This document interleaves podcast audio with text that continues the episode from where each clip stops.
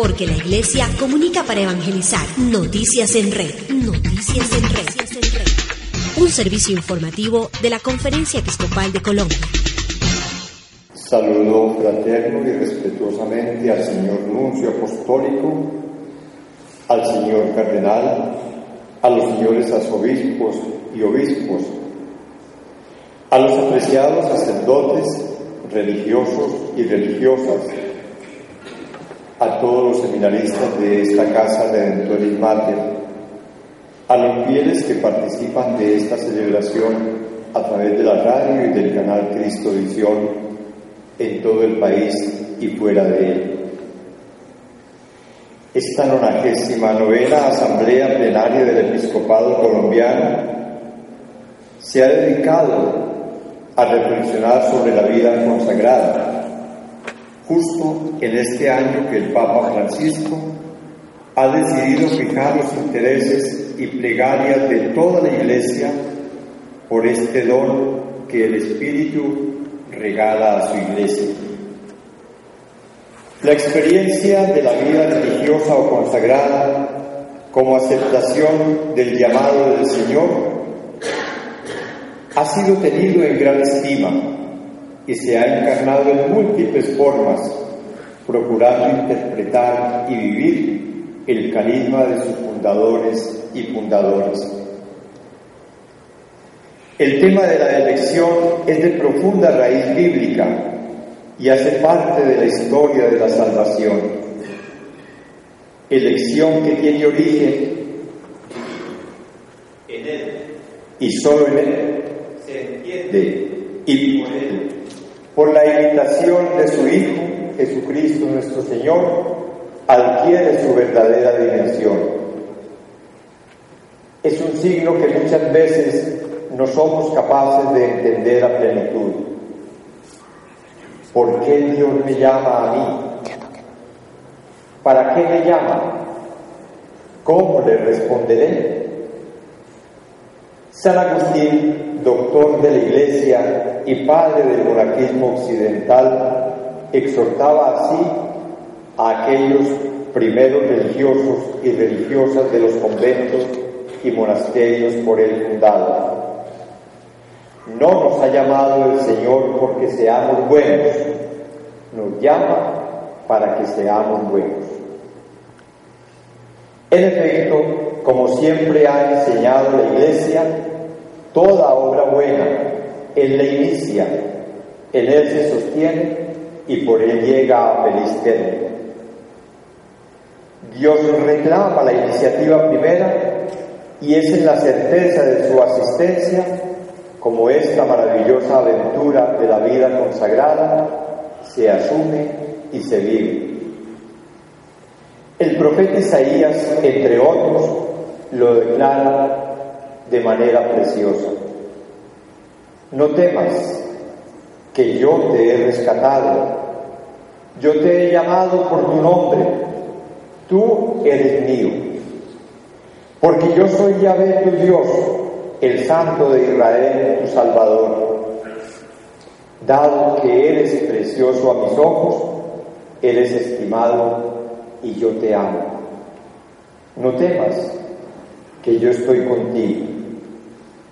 A los que para mi gloria creé, plasmé e hice, los llamaré por mi nombre.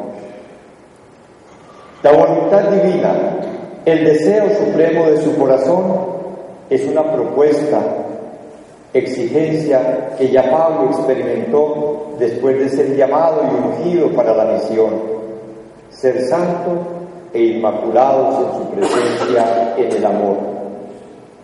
Ese es el camino el Señor nos traza y por, cual, por el cual debemos andar, para alabanza de la gloria de su gracia con la que nos agració en el amado. Ese amado es su Hijo, su predilecto, la expresión de su gloria, quien se ha proclamado camino, verdad y vida. El consagrado o la consagrada no tienen otro referente ni otro camino que Jesús de Nazaret. Su vida pobre, casta y obediente son el único ejemplar a imitar. Cuando se pierde este tríptico teológico, la vida y las obras de los religiosos comienzan a mostrar fisuras que se hacen grietas y terminan derrumbando el maravilloso edificio de la vida consagrada. Por fortuna y para bien de la Iglesia y de la humanidad, siempre han existido y existirán hombres y mujeres capaces de leer la hondura del llamado, de vivir la exigencia de la consagración y de responder con audacia y asertividad los retos siempre presentes en su caminar. Nuestra patria colombiana es testigo de ello.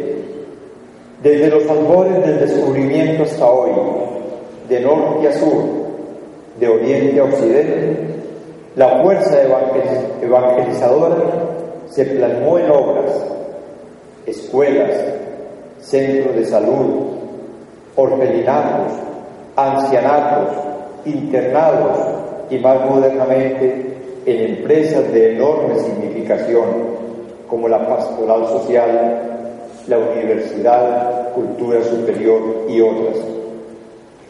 Por ello, unidos todos como miembros diferentes, pero trabajadores del mismo ideal evangélico, como afirmó ayer en Quito el Papa Francisco, cuanto más intensa sea la comunión entre nosotros, tanto más se ve favorecida la misión recordando además en palabras del mismo Papa que Jesús nos consagra para suscitar un encuentro con Él, persona a persona, en un encuentro que alimenta el encuentro con los demás, el compromiso con el mundo y la pasión evangelizadora.